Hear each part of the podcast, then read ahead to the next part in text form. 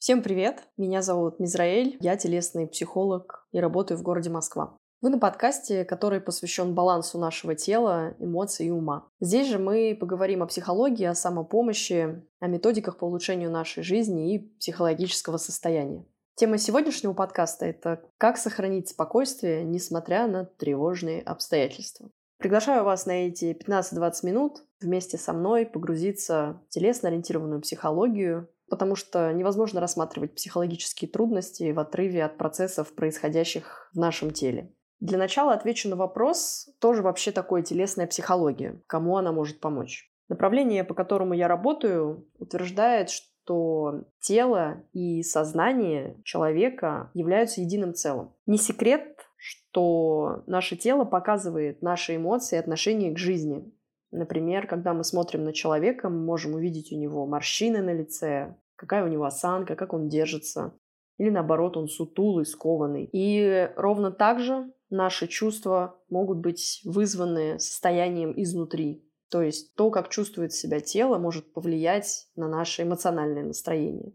Например, когда мы болеем, нам вообще не до веселья. Когда мы смотрим в зеркало и видим, что тело какое-то не такое, как нам хотелось бы, от этого может прям испортиться наше настроение.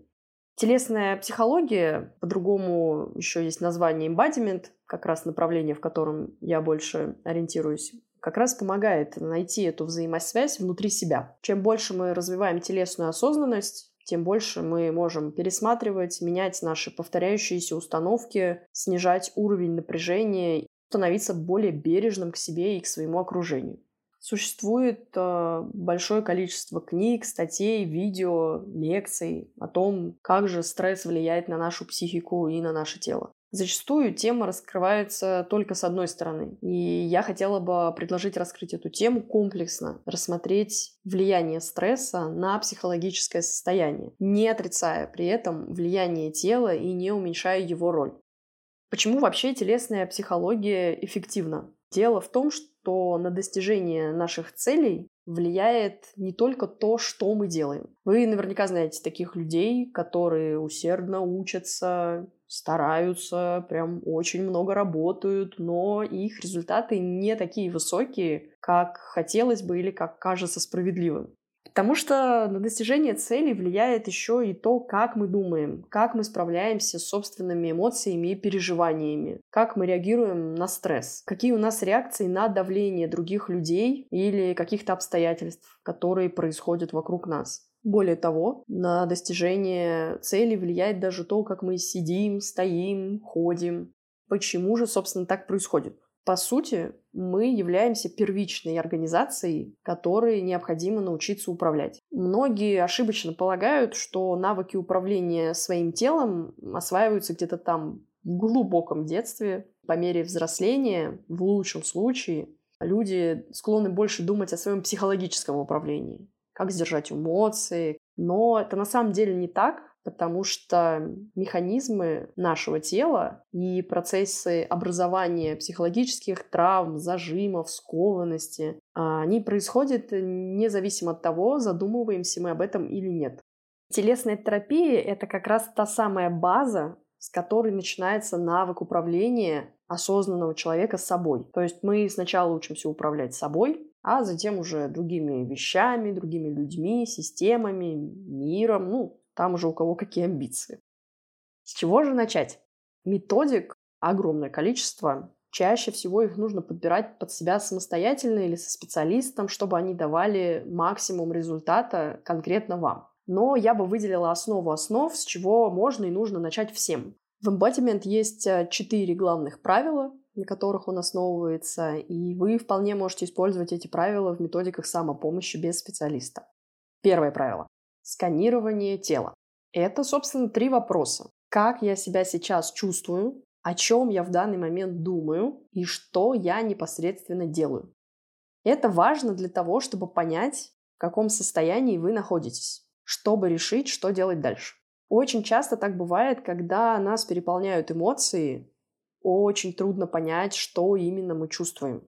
Я нервничаю, или я волнуюсь, я злюсь, или мне обидно. Это на самом деле не всегда очевидные чувства, когда они нас переполняют. они не всегда простые, они бывают еще и комплексные.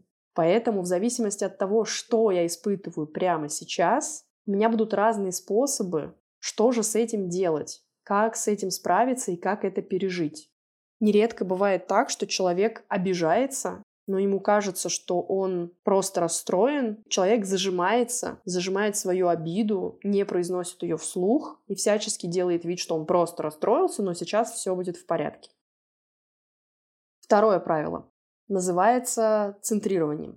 На самом деле это очень объемная тема, она заслуживает отдельного подкаста, и в моем обучении это был прям целый цикл семинаров и лекций. По сути, именно на центрировании строится вся наша уверенность в отношении себя и то, как мы можем повлиять на ощущения в пространстве. Мы всегда на всех уроках использовали центрирование перед любыми выступлениями, сложными диалогами, Например, э, перед э, волнительными ситуациями, где я, ну, прям на практике могу заземлиться, что называется, и почувствовать себя легче, свободнее и уверенно в рамках тех процессов, которые уже вокруг меня есть. Третье правило говорит само за себя. Это самонаблюдение.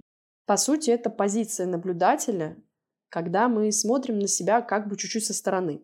Иногда это прям очень важно, особенно при интенсивных чувствах и когда тяжело справляться со своими эмоциями. Тогда можно посмотреть на себя как на персонажа, героя какого-нибудь кино. Или, например, нам сложно решить умственную задачу. И вместо того, чтобы переживать и волноваться, потому что это очень важно, это слишком близко. Мы начинаем смотреть на себя слегка со стороны. И чем дальше мы начинаем на себя смотреть, тем больше, знаете, образуется такого легкого совета, что да ничего не случилось. В этой ситуации главное расслабиться и вот сделать вот так. Потому что когда мы смотрим кино, нам очевидно, где герой а, ошибся или оступился, или как это все легко и быстро можно поправить. Четвертое правило — это телесные практики. Их большое количество, и они очень зависят от вас и от специалиста. Например, я лично работаю через массажные техники и через работу с дыханием во время массажа. Моя задача сделать так, чтобы человек сам учился работать через боль и образовывал новые связи, избавлялся от паттернов, которые мешают ему жить, от его напряжения. Человек учится с помощью дыхания расслабляться и отпускать зажимные и спазмированные участки в теле. Также можно работать через медитации, через йогу, через боевые искусства или, например, танцы. То есть направлений их, ну, правда, очень много, и можно подобрать под себя. Отталкиваться лучше от личных предпочтений или как минимум от того, что вам просто может быть интересно. Самое важное в телесной практике – это то, зачем и с чем вы туда приходите. Мне очень понравилось, как сказала одна моя коллега, что когда ты приходишь на йогу ради йоги, это одно. По сути, это можно назвать физической активностью, фитнесом. А когда ты приходишь в йогу, чтобы заняться телесной терапией или эмбадимент практикой, то твоя йога, она не заканчивается моментом, когда ты уходишь с коврика. Она продолжается и продолжается. И когда ты сидишь, когда ты идешь, когда ты с кем-то общаешься, ты держишь фокус внимания на том, что у тебя получилось там, на коврике, что ты проработал и что ты можешь привнести в свою жизнь. В конечном счете это нужно за тем, чтобы сформировать новую привычку, с которой ты правильно держишь стопу и правильно ставишь ее на пол. Тем самым ты поддерживаешь поясницу, можешь держать там спину по-другому, расслабленно говорить и любые другие привычки. Поделюсь с вами несколькими упражнениями, которые помогут вам заземлиться, успокоиться, убрать излишнее напряжение и сохранить спокойствие в столь нестабильной и сложной обстановке, как в которой мы сейчас все живем в последнее время. Практика первая. Она подойдет, если вам нужно переключить внимание с какого-либо раздражающего фактора, не супер большого и глубокого стресса, или если вам нужно успокоиться, переключив внимание. Можно сделать сидя, стоя, это вообще не принципиально. Основная задача — это поочередно сжимать и разжимать маленькие группы мышц. То есть, допустим, вы можете начать с пальцев, ног и напрячь сначала пальцы одной стопы все вместе, потом расслабить, потом другой, потом напрячь всю лодыжку, потом икру, другую икру, ягодицы, живот, ребра, челюсть, и вот так попеременно пройтись по всему организму, по всем мышцам, которыми вы можете в себе найти и управлять. Когда вы заняты делом на уровне тела, мозг не успевает за дополнительной какой-то информацией. И поэтому он начинает переключать внимание на более простые функции, которые фактически с ним происходят. То есть вы уходите из, например, мысленной рефлексии или эмоциональной рефлексии, которой вы пытаетесь себя все больше и больше завести, на какие-то совершенно простые, незамысловатые вещи, но они здесь и сейчас, и они материальны. Вторая практика — это дыхательная практика. Наверное, про дыхание писали и говорили уже вообще все, кто только может. А, это потому, что дыхание действительно очень хорошо работает. Достаточно его практиковать и пробовать, подбирать техники дыхания, которые повлияют на вас, и вы достигнете наибольшего эффекта в этом.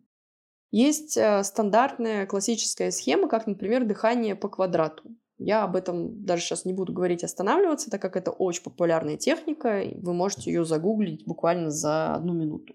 Есть предложение поинтереснее. Это дыхание в различные участки тела. Например, вы дышите сначала в живот. Делаете вдох, потом выдох и зажимаете живот.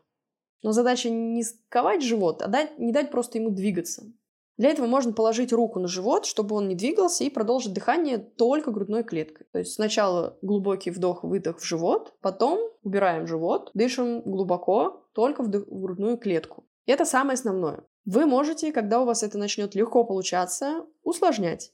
Например, дышать в живот, но уже не вперед, а в заднюю стенку живота, та, которая ближе к нашему позвоночнику. Или когда вы дышите грудной клеткой, дышать не вперед, а назад в спину. Например, вы начинаете дышать из самого низа вашего живота и постепенно подбираетесь дыханием все выше, выше, до вашей грудной клетки, до плеч, в область ключиц, как бы расширять все это пространство, наполняться воздухом, как шар. Потом от ключиц спускаетесь вниз, в самый-самый живот, прям туда вниз, в промежность. Дыхание — это тоже своего рода мышца, которая напрягается и расслабляется, и поэтому забирает на себя внимание. Но у дыхания есть еще такое свойство магическое — это снимать напряжение. Происходит это за счет э, насыщения кислородом, и чем медленнее, плавнее и спокойнее вы вдыхаете и выдыхаете, тем быстрее мозгу поступает сигнал, что все хорошо, что все спокойно. Если я могу глубоко вздохнуть, глубоко выдохнуть и сделать это медленно, значит мне ничего не угрожает. Эта магия называется просто физика, биофизика, биохимия, поэтому и работает бесперебойно. На сегодня все. Если этот подкаст оказался вам интересным и полезным, можете найти обо мне информацию в моей группе во ВКонтакте по имени Мизраэль Фроло или написать мне в Телеграм. Также у меня есть тестовая безоплатная консультация для тех, кому интересно поглубже узнать себя. Спасибо, что провели это время со мной. До новых встреч на подкасте, посвященном психологии нашего тела.